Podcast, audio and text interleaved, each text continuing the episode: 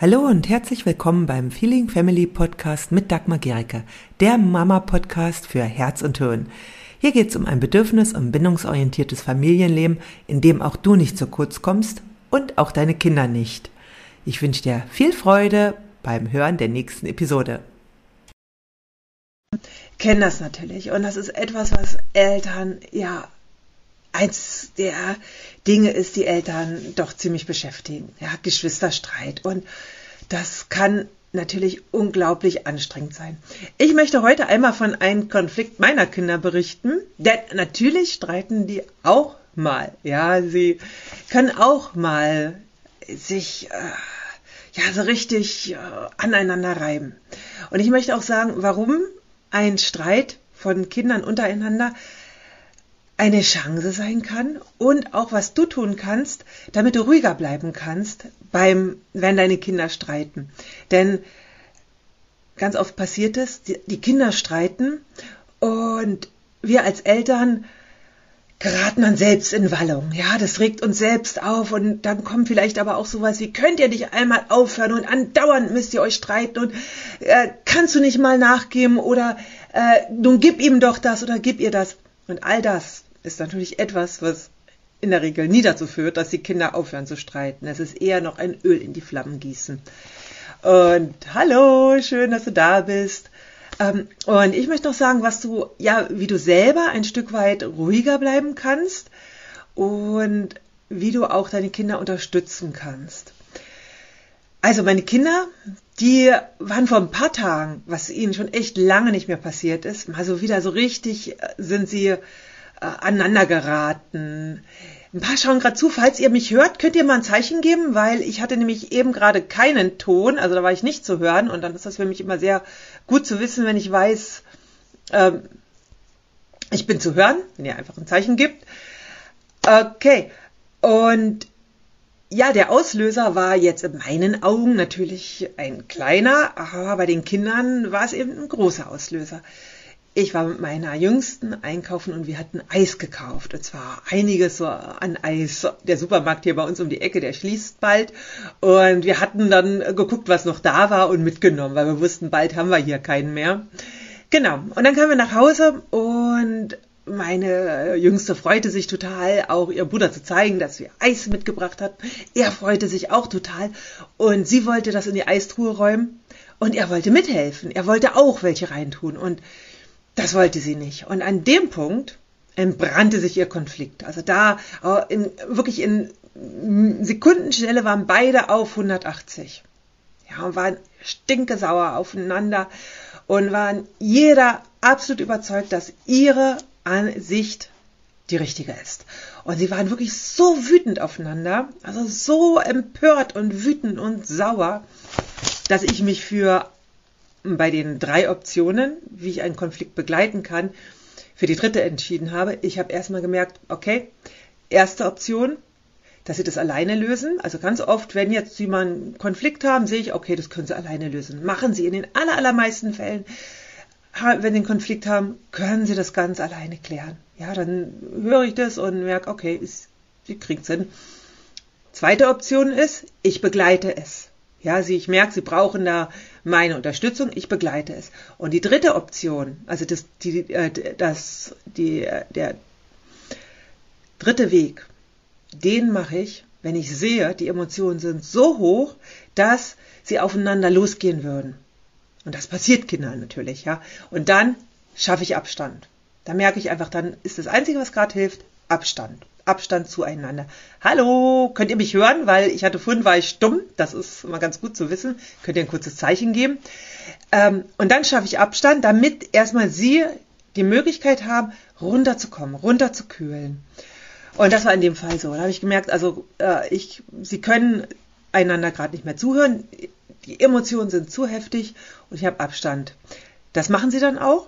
Ja, also ich habe dann auch schon oft genug mit Ihnen darüber geredet, wie wichtig das dann ist. Und nach einer Weile war die Temperatur so weit unten bei ihnen wieder, dass wir das dann nochmal besprochen haben. Dass wir also wirklich geguckt haben, okay, was war, also was war eigentlich? Jeder hat seine Sichtweise geschildert. Wie ging's ihm? Was hätten sie in der Situation gebraucht? Auch, ja, und was hätten sie sich auch vom anderen gewünscht? Und das hat schon mal für sie so etwas geklärt, aber sie war natürlich immer noch so etwas aufgeregt. Was mir aber ganz doll hilft, und jetzt geht es nämlich um das noch, was, ähm, was dir, wenn du einen Konflikt mit deinen Kindern begleiten willst, was dir hilft, damit du ruhiger bleiben kannst, ist erstmal, dass du den Konflikt deiner Kinder nicht zu deinem machst. Es ist ihr Konflikt, nicht dein Konflikt. Wenn du in dem Moment natürlich eigene Emotionen hast oder auch Bewertungen, das ist ganz normal, dass wir die auch haben, ja, dann sei dir dessen bewusst. Und wenn wir uns die bewusst machen, dann können wir auch ein Stück Abstand davon nehmen. Und es hilft da total wirklich wie ein Mantra anzunehmen, zu sich zu sagen, es ist, wie es ist gerade in dem Moment. Es ist, wie es ist. Nichts, was ich gerade sage, also wenn ich jetzt eine Bewertung reinbringe, wie, ja, aber du könntest doch oder macht mal so und so oder das und das und nee, aber äh, so sollte man es nicht machen, führt dazu, dass dieser Streit beendet wird. Das, was wichtig ist, dass ich das erstmal annehme. Sie haben einen Konflikt und das ist okay, dass Sie einen Konflikt haben. Es ist nichts falsch daran, dass Kinder Konflikte haben.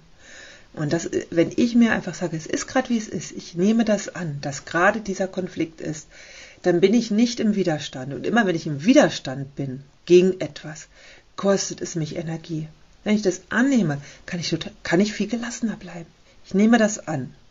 Und ich sage, was mir wichtig ist, ist zu verstehen, Ihr Konflikt ist nicht meiner. Es ist Ihr Konflikt. Ich brauche den nicht für Sie zu lösen. Das ist Ihre Aufgabe. Meine Aufgabe ist, einfach wirklich zu schauen, können Sie es alleine lösen? Brauchen Sie eventuell Begleitung? Und Begleitung bedeutet nicht, dass ich den Konflikt für Sie löse. Oder brauchen Sie auch erstmal, dass ich da Abstand schaffe und insofern erstmal auch einen Schutzraum. Ja. Genau. Und das habe ich halt auch in dem Fall gemacht. Und Sie waren ja dann auch später äh, in der Lage zuzuhören. Und was jetzt aber das Schöne war, nachdem wir das eben gemacht haben, dass ich dann auch nochmal einzeln mit ihnen gesprochen habe, was geht eigentlich in dir vor, wenn du so heftige Emotionen hast und so wütend und so sauer auf den anderen bist, dass du am liebsten ja gar keinen Bruder, keine Schwester mehr haben willst und dass äh, du die am liebsten an die Wand klatschen möchtest und so. Es ist okay, dass man das ausspricht, was in den anderen vor sich geht. Und dann erkläre ich ihnen, was dann in ihnen vorgeht, ja, was da passiert. Das verstehen ja auch schon viele Erwachsene nicht, aber wir können es in Kinderworten einfach erklären und es hilft ihnen zu verstehen, dass, dass diese starken Gefühle, die sie haben, dass sie einfach Teil des Stresses sind, den sie in einem Konflikt erleben. Ähnlich wie bei uns Erwachsenen. Und für die Kinder ist das dann auch mal sehr spannend, weil sie dadurch auch äh, begreifen, was in ihnen so vor sich geht. Ja, und am nächsten Tag war das dann ganz schön.